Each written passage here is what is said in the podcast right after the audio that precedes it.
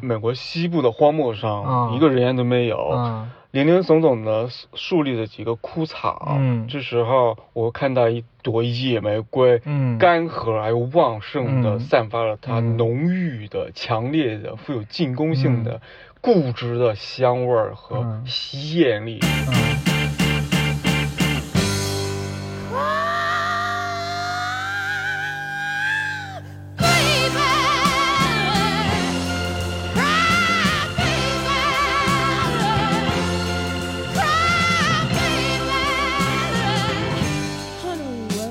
但是哪有谁用醋做香水的？用这个酸味儿做香水的啊？那还用大便做香水，你知道吗？你这个有点夸张了吧？除了变态谁用啊？不是，啊，很多香水里面的成分除了真的是喜欢从大便里面去提取的。除了喜欢吃屎的，谁愿意喷大便香水啊？你自己去百度百科去查一下，啊，我有点很多的屎，很多的屎啊。他们会从屎里面去提取、萃取，最后萃取出来的那个成分，嗯，没有任何我们认为的屎该有的那种臭味，它哦，会有一种香味在里面。屎香。 If you ever want me, come on and cry, cry, baby. Cry, baby. Cry, baby. Oh, honey, welcome back. Don't you know? 欢迎大家收听空中电波，我是主持人 C 哎，大家好，我是慢慢变得香起来的比约克。啊，越来越香了，嗯，怎么会越来越香呢？每天都在考试，烤箱，好冷啊，你的笑话，冷吗？冷，挺冷的。挺好的，夏天。香香香这个话题呢，我是今天看到有一篇标题党的文章啊，啊，他提到说，如果你认识这七款香水，你嗯，是你是一个有故事的人。有故事的。嗯为什么这个香代表了有故事啊？每一款香水背后都有一个故事，有一个不可告人的秘对，密，每一种味道后面都有一个有一个 魅，难以启齿的故事，突然就难以启齿 了。难以启齿啊，你倒是说说是怎么难以启齿的啊？哎，那我我说说看这七款香水啊，看看你有没有听过啊？一款叫帕尔玛之水， Nope, 嗯，欧龙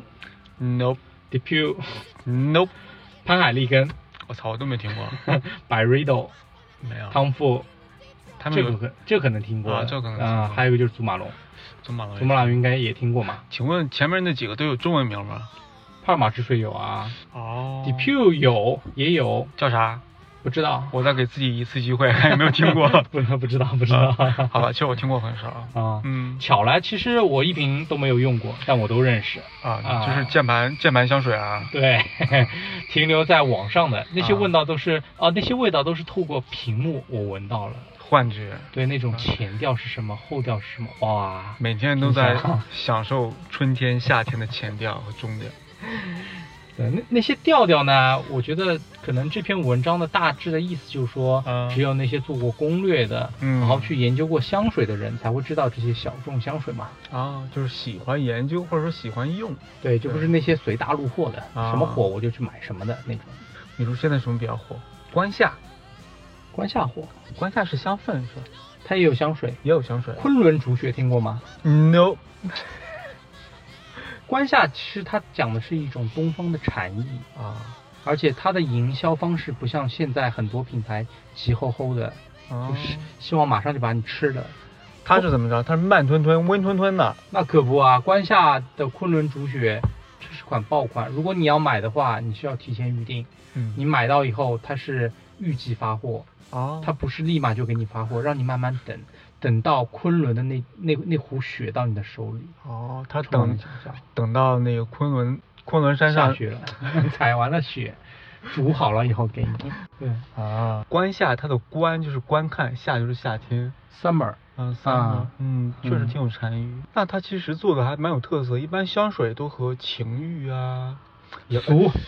俗，可能有点狭隘了哈。嗯，真的俗啊，就像 YSL 的黑鸦片。 我不知道你，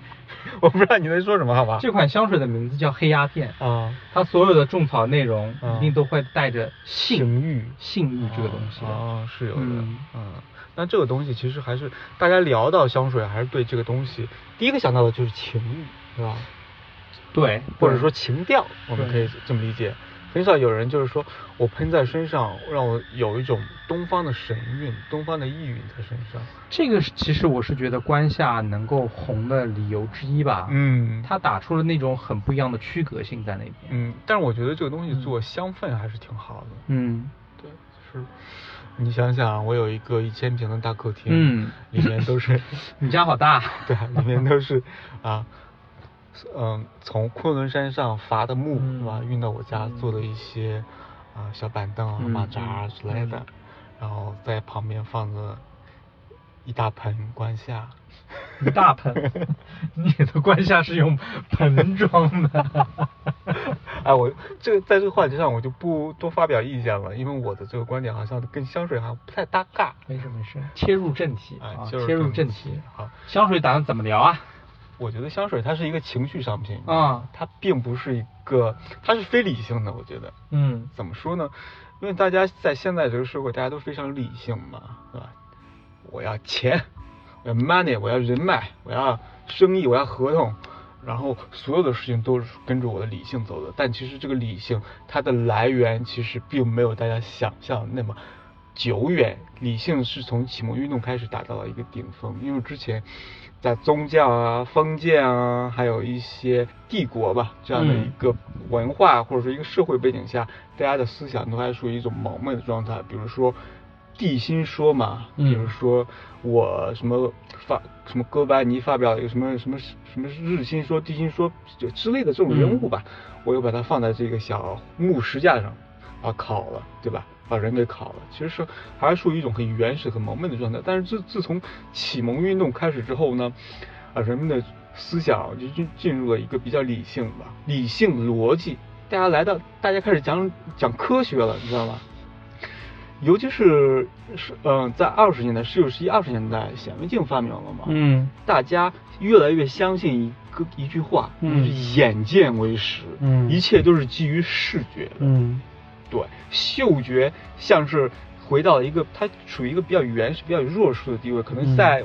未启蒙之前，大家依靠的什么，嗯，我这个松木可以驱邪啊，我这个鼠尾草，嗯，味道很好，嗯可以驱邪。不不不，到十九世纪二十年代一直到现在，大家是处于一个视觉为中心的一个嗯年代，理性占据了上风。所以，当我们聊到香水的时候，我可以把它叫做它是一个非理性的商品。嗯，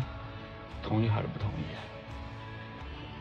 这 在理吧，在理吧，有一点有一点。对吧？其实，在启蒙运动的后期，它也遭到了反噬，因为很多人认为启蒙运动太过于理性，太忽略人，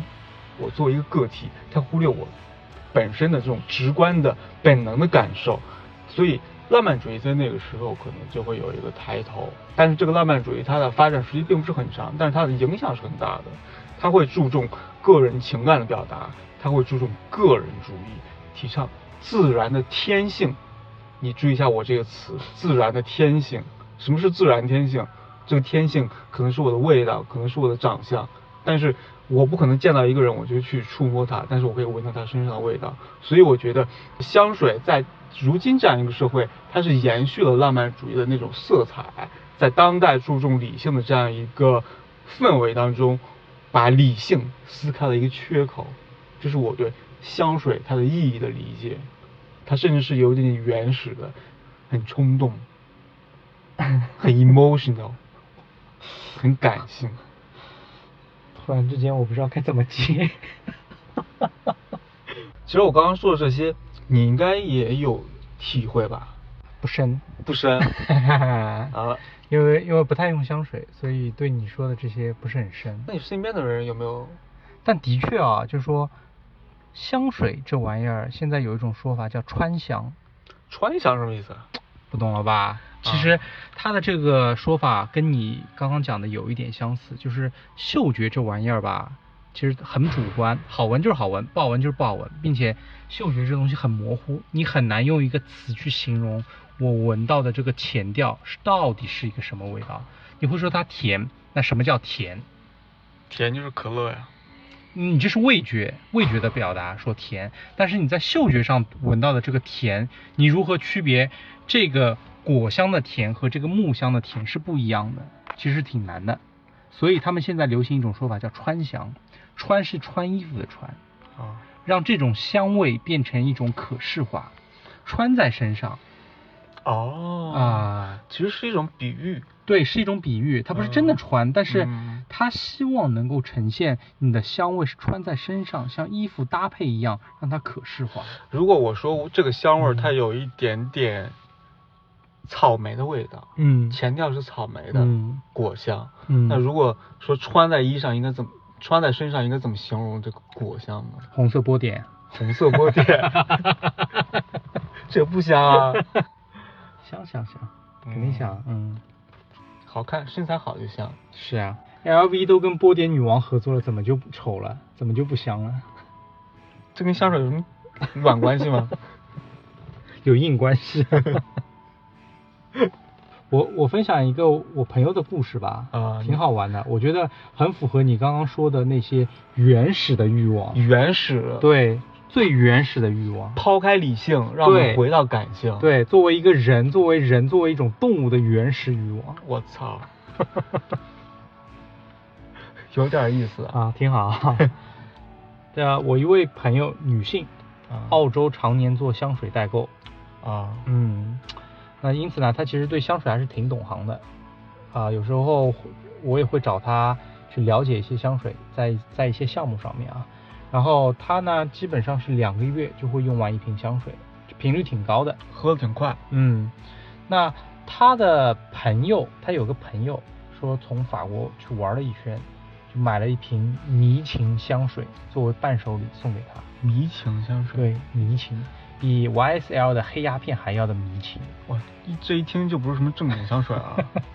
就特别 emotion。嗯，告并且告诫他说，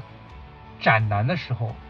你用它，啊，效果卓越。斩男，嗯，斩男是啥意思啊？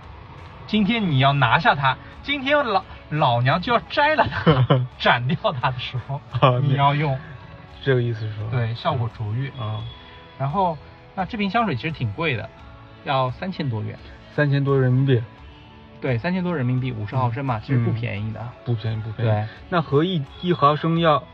我操，我六十块，六十块一毫升。六十块一毫升，嗯，你喷一喷大概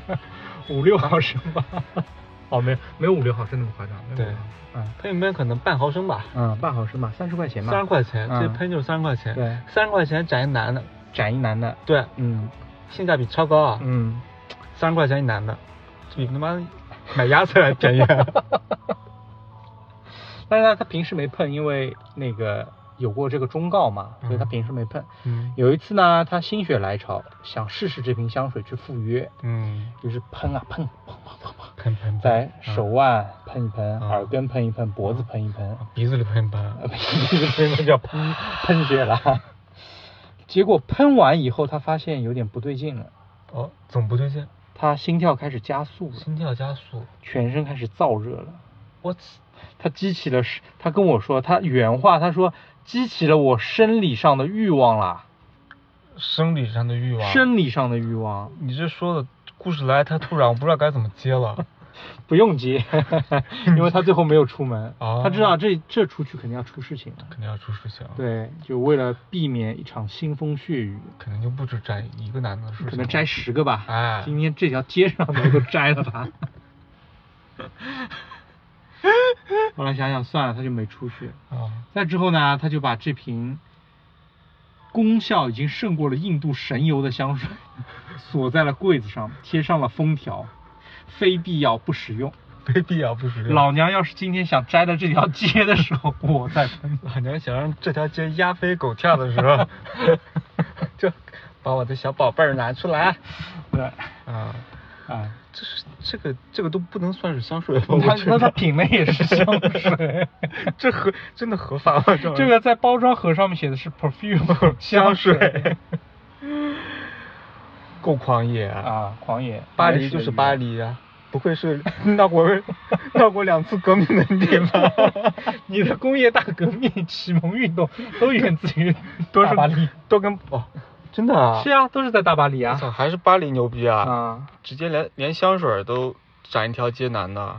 可以可以。其实有时候你会发现，走在街上，你闻到淡淡的香水味，好闻的心旷神怡，是会被它吸引的，没错，并且会为它加分的没错，啊。没错，我觉得这跟他传达的信息有关系，他会让你传达这个人是刚从草莓园子里 摘完草莓出来的啊，有一股淡淡的草莓的香味儿。 穿着波点的红色，对对对，他会给你一种遐想，嗯给你一种意啊象，，对，然后去让你体验的他所体验到的那种情境，，嗯，那种绿绿的树，白白的兔子，阳光洒下来，湍湍的小溪水，对吧？对，它是所以气味儿是一种，我觉得是一种很嗯重要的感官的体验。嗯对，其实，呃，从我们回看历史的话，气味儿也能传达一些历史的印记。哟，这么快就拉回来 了，草莓树下小溪，直接进入了历史的长河。对对对，嗯你能从这一款香水里的味，呃，香水的味道当嗯中闻到当年某个伯爵在小溪边，还有他的伯爵夫人在喝伯爵茶。 啊， 啊，都是胡扯啊。嗯其实有个小故事啊，有一个呃那个学者嘛，嗯他叫杜奎德，嗯他其实在做一个学术研究的时候，他就无意间翻到了两百五十年前，大大概在两百五十年前吧。嗯因为那时候正是欧洲霍乱的一个爆发时期，嗯大家都知道，除了黑死病，还有一个霍乱的爆发时期，嗯在嗯欧洲也引起了相当大的啊、人数的死亡。他会发现一个信件，这嗯个信件是当时是一个商人写给他的合作伙伴的，写或者说写给他的一个目标客户的。啊哈，信里就写到：目前一切安好，生意欣欣向荣，前途一片光明啊！但是呢，那时候有个背景，这个背景就是霍乱的时候，欧洲那边是用醋杀菌的啊，对，你，所以杜奎德这个学者就从书的书页当中闻到了嗯醋的味道，这就这就有一个很强烈的反差。这个商人当时的这个商人写写信给他的合作伙伴说，啊，都很好，没事儿，啊这个生意投我吧，没事儿，啊我跟你这。但其实，结合当时的背景来看，通过这个气味，我闻到这个酸酸的醋味儿，能够体验到他在强颜欢喜，强颜去强行的他在骗我钱。 就是这意思啊。 对， 已经接近倒闭了，还在跟我说没事儿啊，对对对对，快点投对，钱。已经解已经解封 了，这嗯这这一切都安好，所以从这个气味当中也能够了解到当事人的一个情绪状态，或者说嗯给当时的社会的人的心理啊传达出来，我们能感受得到的这种聊到这里，状态。哎，聊到嗯这里我就必须要插一句了，啊，你说，淡淡的醋味，嗯对吧？嗯，证明醋味这个香味，它的留香时间还挺长的啊。经过这么长时间，这纸上面还有淡淡的醋味，对吧？对，那因此，如果从嗯香水从浓和淡来划分的话，你知道香水分为 EDT 和 EDP 吧？我不知道，啊好，我科普一下。 除了从知名度上分为商业香和沙龙香以外，从浓度上面会分为 EDT 和 E EDP。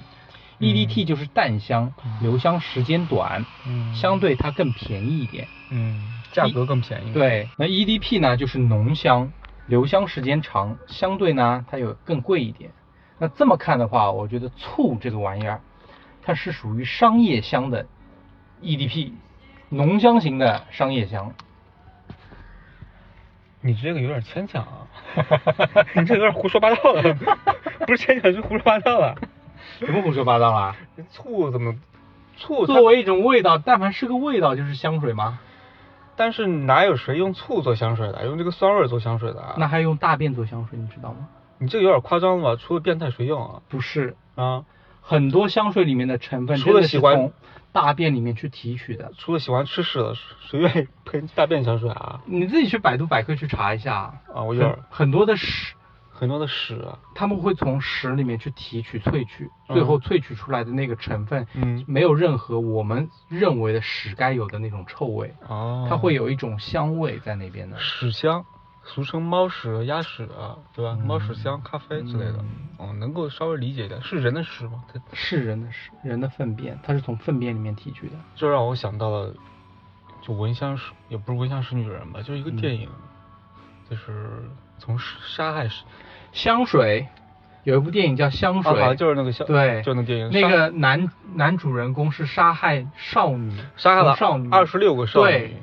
从女性的身上去提取她想要的那个香味。所以我我呢也有一个大名鼎鼎的小故事，大名鼎鼎的大名故小事故事。对，这款香水你一定听过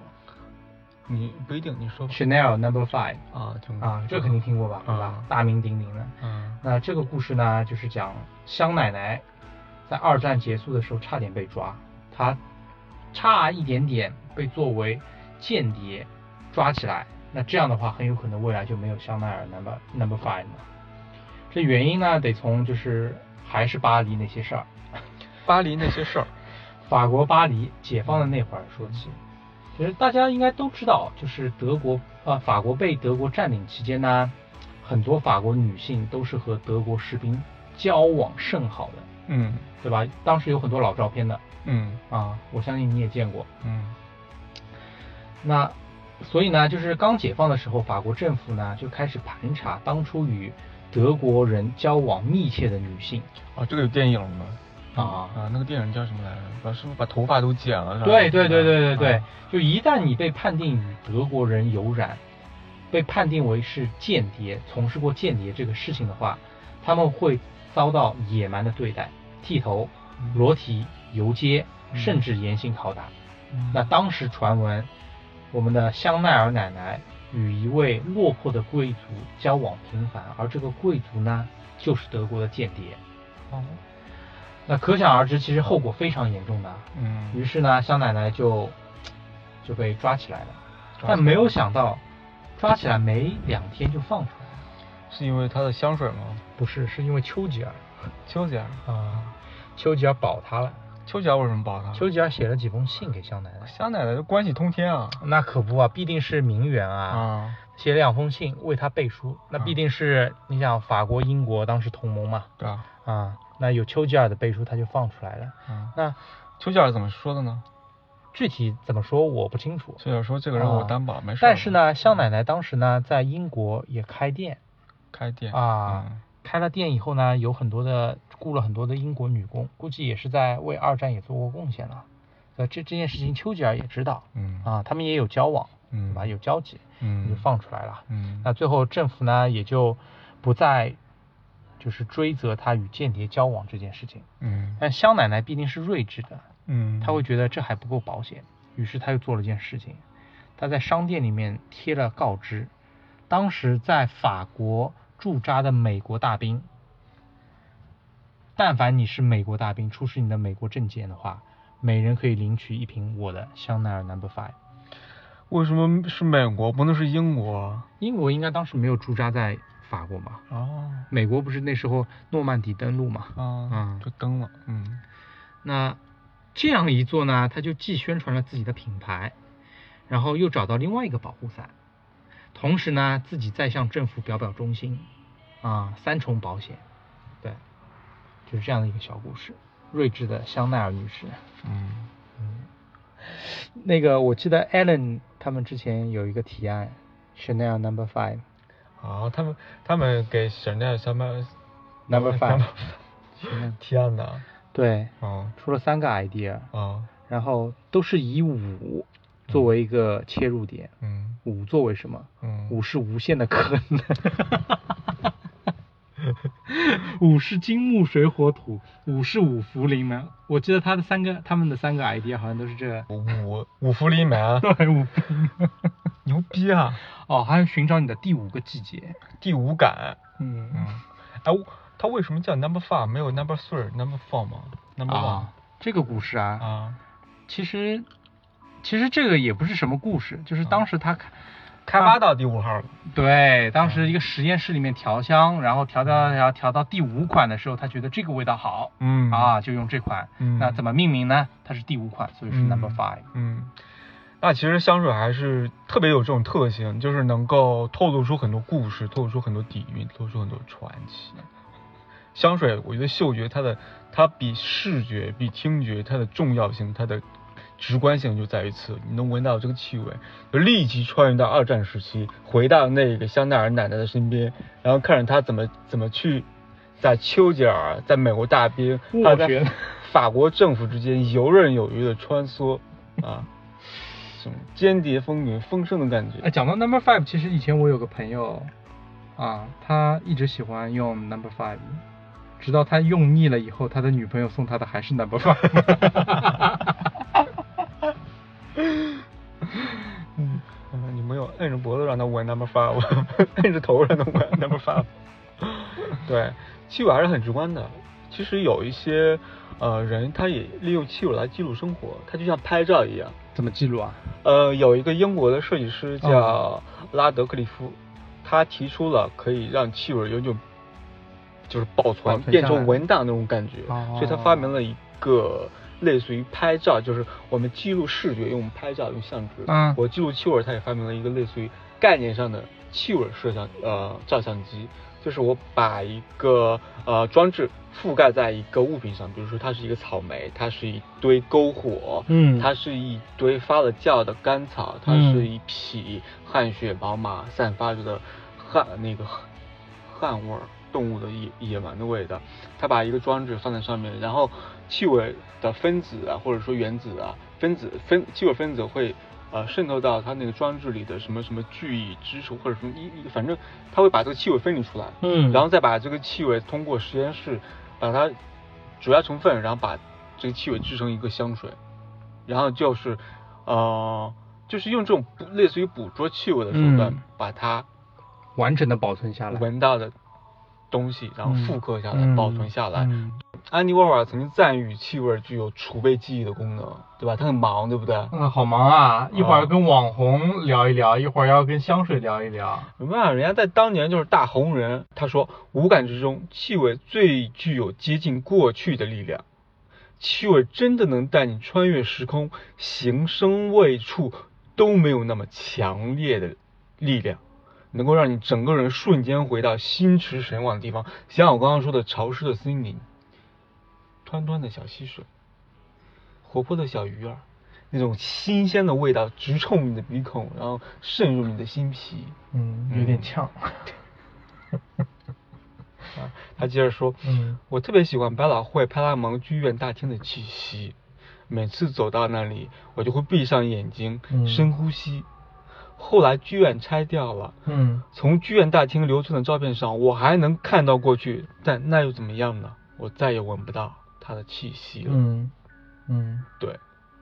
所以气味对于人的情感啊、嗯回忆啊，还是有至关重要的。它能让你，就是前面所说的深思啊、心驰神往的这种感觉。众所周知呢，气味是深植于你的记忆记忆里的，是触发某个个体记忆最有效的武器。但是，如果没有刚刚提到的那种类似于照相机似的那种气味流程的设备，嗯嗯我们也许就没法估量气味嗯它的宝贵的的价值，它带来的信息的价值。安妮沃霍尔与之对应的解决之道就是说，他会用自己的香，他会给自己制作一套香水档案，有点像那种，呃，玩票似的那种香水玩家。嗯他会，他他的原话是这样子的：我会一直换香水，一款香水用三个月，我就要让自己换一种，嗯哪怕是我还是喜欢那个味道。嗯这样，每当我闻到这种香水，就让我想起用这款香水的那三个月的时光。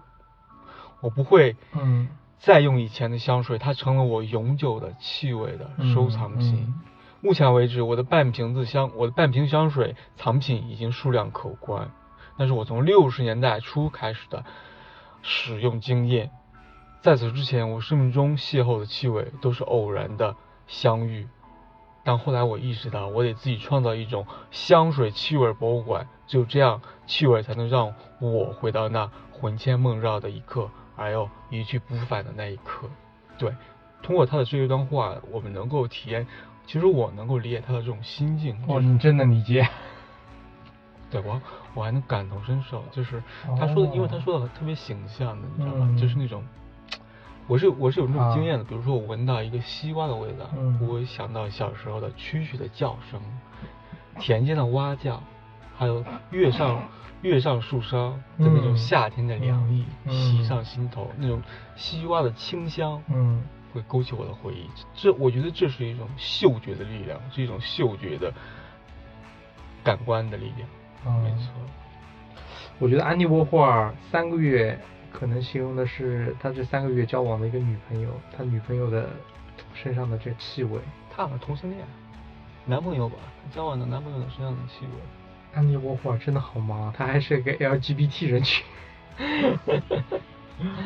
啊，那你刚刚问我个人故事是吧？就是闻到一个气味儿，想到啊，我以前的一个经历嗯 The moment 哎，moment，、啊、一个 moment 哎是吧啊？我有个 moment 就是这瓶香水是用来喷厕所的， 一个不愉快的经历。怎么怎么香水和厕所又联系起来了吧？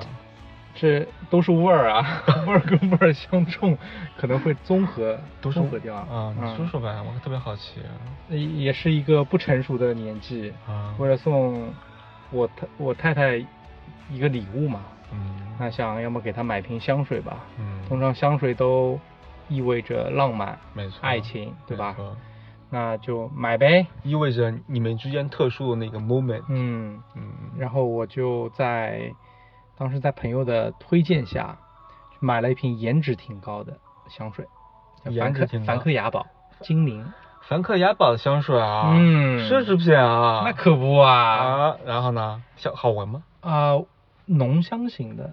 我其实呢觉得一般，但是我觉得这颜值很高，然后就买了。送礼吗？合适的。对啊，嗯，买了以后我发觉我太太并不喜欢好，啊，觉得就味儿太冲了，嗯，因为它浓香太浓了，嗯，她不是很喜欢。就是没经验了呀，对吧？啊，对啊，啊，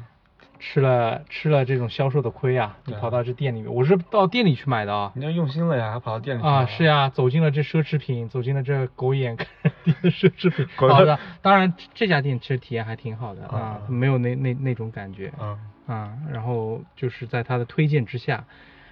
买了，就很多。其实后来我也看到文章，就说请奢侈品的导购放过那些直男吧，你不要推那些 卖不出去，卖不出去的东西给直男好不好？然后直男拿回 家，遭白眼。对吧？然后然后这瓶香水其实送的还是挺失败的啊啊，他也用不了，嗯放在那边呢也会慢慢蒸发掉了，嗯最后连那个可怜的小精灵也不小心摔了一下给掉了，是不小心的吗？是不小 你确定是不小心摔的吗是不小心， 是不小心摔了一下给掉了，好啊吧后来就只能用于，嗯，有时候厕所味儿比较大，就喷两下吧。 发觉喷完以后，哎，它可以一天 这味道散不掉， 不愧是浓香型。说明他的持持久持久香型，香，对，持久香很香很持香，对嗯，那通过你又发现了梵克雅宝的一种新的用途，就是喷厕所啊，挺好的。嗯，有钱人的世界我真是不懂啊。 呃我希望你也能体验一把， 好吧？ 可以可以，嗯，不是你送我一款香水吧？要么就平凡克雅宝吧，啊算了算了， 还没用完，啊还没有啊？还没用完，嗯天哪！人都比较干净，你知道，厕所味道不大。通过气味，你也有这种经验的。比如说，我闻到我走到了某条街上，闻到了特别香的食物的味道，但那个食物全是关于新疆烤串儿的，我就会立即想到新疆的那个氛围，新疆的那个那那个气味。比如说在上海，然后我就会想到，哦，这可能是一个呃新疆呃做生意的人的一呃聚集的一条街。其实，在上海确实有这样的一条街，比如说也有学者，比如说地理学家劳尔曾对外来务工人员在异国他乡的生活进行了研究，他通过气味和传统的研究来说明，气味可以创造出一个小小的故乡的感觉。比如，比如说在一条街上，这个地方的人是来自马尼拉的，他们的食物不仅仅是用来饱腹的，他通过气味，通过呃整个场景、整个条街升腾的食物的香味，也能让人以及叫卖声啊、人群啊、人群的气味，也能让人感受到一种时空错位的感觉，就仿佛来到了菲律宾马尼拉的这这样一嗯个街头。 嗯对，包括2004年，神经科学家阿尔阿克塞尔，他们也获得了关于气味研究的一个诺贝尔奖。在人文领域，关于气味对社社会身份构建的研究也有深入的成果。嗯，刚刚聊到了那种街上升腾的气味儿、香味儿，其实让我让我想到了气味儿与阶级和身份的一个对关系，有对吧？嗯，我举一个历史上的嗯实例啊，十九、世纪九十年代，也就是一八九零年代，在美国加利福尼加利福尼亚的蒙特雷湾，嗯华裔渔民会与当地白人起冲突，嗯，原因之一就是当地白人嫌弃华裔渔民他捕来捕捞上来的鱼嗯，对、嗯那个气味，然后这其实会有一个种族歧视，还有种族偏见与种族交融的阻碍在里面，就是这个气味形成的。嗯对，然后我们之前我不知道你有没有看过那个韩国电影《寄生虫》啊，还没有，它里面有个非常经典的场景，也是嗯引发里面剧情急转直下的一个场景，就是那个妇人，嗯呃，捂住了鼻子，就是在为什那么。嗯，就是在那个男主角他是一个社会底层嘛，对他和那个富人处在同一个场景当中，他也我印象里是他要和那个富人进行一些理论还是争辩，然后嗯啊他靠近那个富人，然后富人就这样子捂住了鼻子，赶紧穷人味儿，对，穷人味儿、可能嗯就是有这种穷酸味道，气味儿的感嗯觉，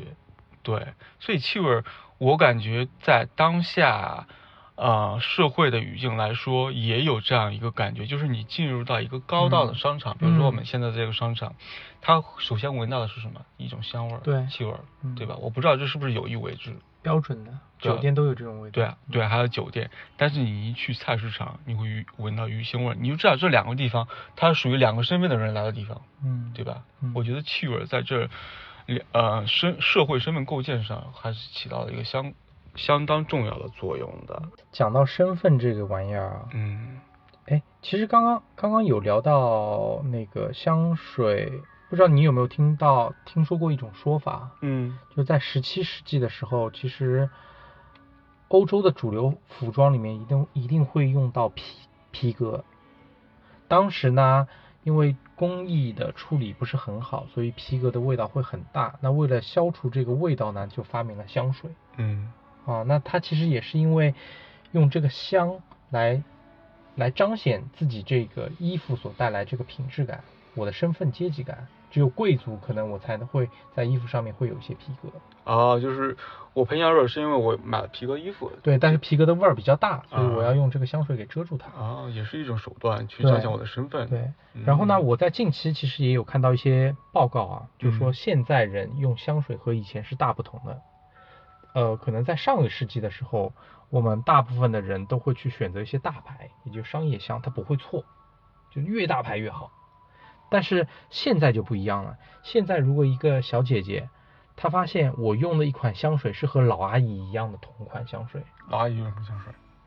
这个就不要标榜，不要抹黑抹，呃，不要去就就具体说哪个品牌的香水了吧， Six God，你这样不好，侮辱国货。 Six God 没有香水啊。嗯，就是说他如果发现我是用了一款和老阿姨一样的香水，他会觉得我掉份儿了，对吧？我一个这么有个性的 人，我一个怎么水灵灵的大姑娘，对，怎么可以跟老阿姨用同一款香水呢？哎嘿，我怎么会去跳场广场舞呢？那这款香水一定就会被他给抛弃了。没错，啊，嗯他一定，他可以撞香，但一定不能撞成是老阿姨的香。嗯，所以气味也是构建了人与人之间的一个隔离带，嗯，嗯对吧嗯这个气味是我独特的，应该是年轻的，嗯对吧？？应该是有活力的，嗯对有新鲜感的，对对可能对那个气味就应该是成熟的、睿智的，对，嗯，它都有一些代表性。其实这就是非理性的。我判断一个人，嗯，通过他的气味是很难判断他的，嗯对吧？就是，所以这又回到香水的作用上来了，它其实是带给人一种直观的非理性的判断和感受。嗯其实，当我使用香水的时候，我是希望让别人闻到我，我是我是希望让别人体验到我想要带给他的那种意境，和我想要让他意识到了我的身份。我是抱有这种目的的，虽然我没有用香水，我想闻到的香水也是希望那个人，我从我从他身上闻到，比如说他是一个，他是一个住丽思卡尔顿的人，你讲深了，讲对 浅一点就是，老娘今天摘了你，老子今天浅薄，你讲讲浅了好吧吸？引啊，吸引，我觉得吸引是 应该是所有目的里面最大的一个目的吧。吸引啊。对啊，你喷香水的一切都是吸引。嗯，我觉得你这个还是有点格局没有打开。哎呦哎就像之前刚刚讲到的，我是想给人一种，呃，移情换境的感觉，嗯就是一种梦幻般的体验。嗯我可以不是我，他可以不是他，我可以是，我可以是张三，他可以是李四。所以你喷上了香，张三喷上了香水可以成为李四，李四喷上了香水可以成为张三。但是没有你说的这种变态，嗯，就是一种，嗯、给到我们一种共同的情境，就是移情换境，就是换境的这种体验。就是我们可以现在在一个花园里面在坐着喝茶，但是闻到香水之后，我们可以感到像是说我们在呃英国女王的后花园里在喝茶，这这种感觉夸张了一点。可能会说是在一个小的树林里面，在一个呃小的屋檐下面，比如说我喷了一个木质的潮湿的森林的气味的香水，那我们在一个木质的小亭子下面在喝茶，是我是希望通过这种香水来传递一种意境和情境，让别人体验到，或者让我自己也体验到这种感觉。你让我想到对你没错这你这段让我联想到一个东西， What 叫做气味元宇宙。气味元宇宙啊？对啊，啊，就是有一种感觉，是你喷完这香水以后，你就可以打破这个空间的壁垒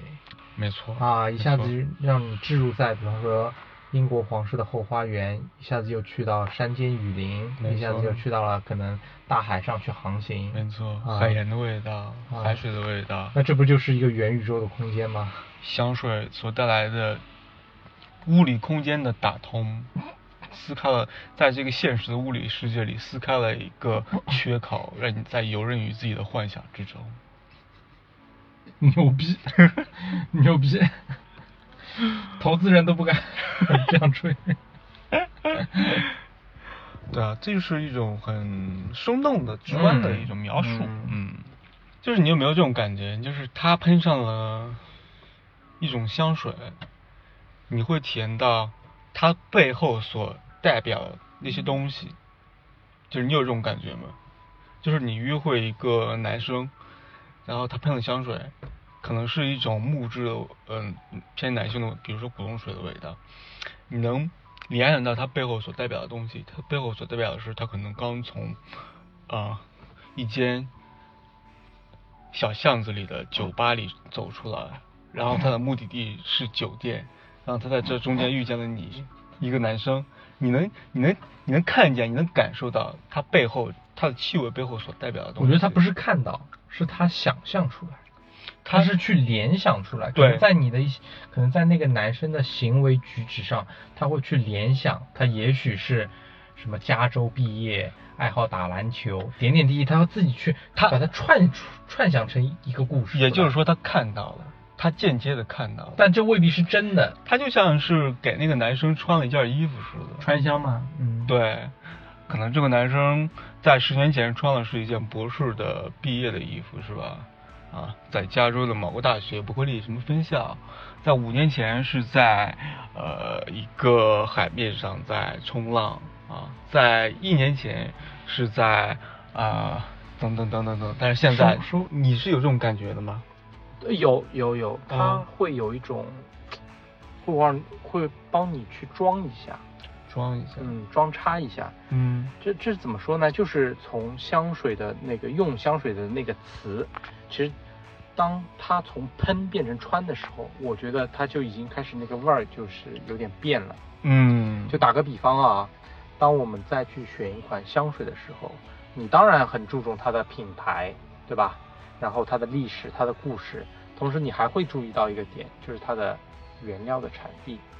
这款香水用的是保加利亚、土耳其、摩洛哥的玫瑰，是意大利的茉莉花，是佛罗伦萨的大鸢便尾花，鸢啊尾花是印度的大晚便香玉，是海地的香根草，是卡拉布里亚的佛手柑，是帕尔马的紫罗兰，说一下，啊，是英国的小苍兰。就是你会发现，在这些原材料上面它加上了一个产地名之后，它莫名的会有一种高级感。移情换境啊，如果在同样的道理，就是你川香，你穿的是衣服，当你穿的是一个产自于意大利佛罗伦萨原手工的某个小众品牌的时候，你是不是会有装一下的感觉？人靠衣装， 体靠箱装。对啊，嗯对啊，就这套其实非常好用，你会发现嗯，啊，这让我想到，这有点像是有点迷，两个来自不同阶级的人可以通过相同的味道嗯来彼此达成一种气味相投的感觉。，嗯后来相互来嗅来嗅去的，嗯让你觉得啊，我和你是同一类人啊。对你也你也对到过英国的西海岸的，西海岸在美国， 英国有西海岸啊， 哎呀啊，嗯，在英吉利海峡逛了一圈，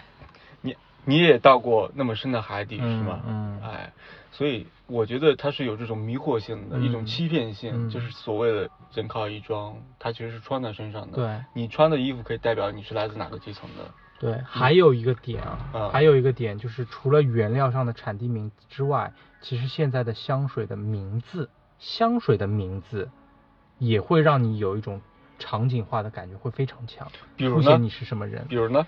我就不举黑鸦片这种啊，啊我说一个 b y r e d o 它有款香水叫做无人区玫瑰，无人区玫瑰，哦，有感觉了。现我现在我能先描述一下我脑子里出现的啊好场景吗？好，看看是不是他想要表达的意思是一样的。美国西部的荒漠上，嗯一个人烟都没有，嗯林林总总的树立了几个枯草。嗯这时候我看到一朵野玫瑰，嗯干涸而又旺盛的嗯散发了它嗯浓郁的、强烈的、富有进攻性的、固执的香味儿和嗯吸引力。嗯，接近。姐姐，啊、接近，但不，但我稍微调更正一下嗯啊，啊，他想要表达的是在战区里面的那些白衣天使哦，啊，也是一种战区。对，战区是无人嘛，嗯无对人区嘛，战区嗯里面那些白衣天使，他们的嗯高贵品质，他们的奉献精神嗯，啊，那可以把它叫做地狱玫瑰啊，因为战争就是战争那个战场，其实啊，跟地对，狱差也不多是嘛是，和对地吧狱？差不多，嗯对吧？我这名字起的还可以吧？地狱玫瑰，啊，不愧是文案，嗯我不是文啊，啊。 要不你把这个翻译一下，然后把这句 发给这家公司北欧的这家 香水的公司，告诉他你该开发一款它的迭代产品，叫地狱玫瑰，不要叫无人区玫瑰。我觉得地狱玫瑰会闻起来有一股邪恶的味道。啊，嗯，你知道有款香水啊，它其实就像你说的，嗯，它的材料可能是来自大便嘛，但是它至少闻起来还是有一种宜人的香味儿在的。啊嗯但是有一款香水，它是烟酒的味道，就是你烟酒的味道对你啊喷上之后，它会让你觉得我操，我是一个真男人啊我是够硬哎，我很 硬啊。对，有毒 了。它其实就让你觉得我是来自地下的，嗯它其实也代表，它是这个气味背后也代表了一种文化属性，嗯就是我是一个来自地下的，然后我是一个无家可归的嗯混混，但是嗯我、 生而不羁，嗯我有怒放的生命，嗯所以我有烟酒的味道，嗯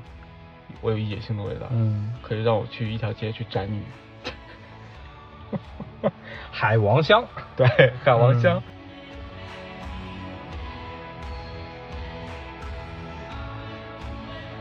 就是以上呢，就是两位不用香水的人键盘香水侠 嗯对分享的一些香水的见解。那、呃，大家呢听听也就可以了。但是呢，我还是觉得香水这玩意儿的确还是挺吸引人的，嗯特别是如果你有些体味呢，你也要用一下，嗯你没有一些体味喷上呢，也能其实吸引不少的异性吧。哎，不能，就是说能够给你换一种心情吧，可以这么说，啊可以可以嗯愉悦一下自己，对对吧？愉对悦一下自己，悦己嘛，也可以悦人，也可以悦己，对反正就是都悦双悦，就是这是你自己安排，看对什么嗯场场景之下用什么。比如说你在一个早晨，你就可以喷一下慵懒周末的早晨，可以在一个早上喷一下斩兰香嗯，那款香水就叫慵懒周末的早晨啊啊啊，对吧？有对感觉了，有感觉了，感觉吧？嗯有感啊觉，然后呢，你要去泡吧呢，你可以用一下 Jazz Club 爵士酒廊啊啊，等等等等，反正按心情你都可以按照自己来喷啊，啊。希望呢你也会有个好心情对，选择一款好一点的香水，去对度过一个愉快的周末吧。对， 本期就是我们关于香水的一些见解，拜拜。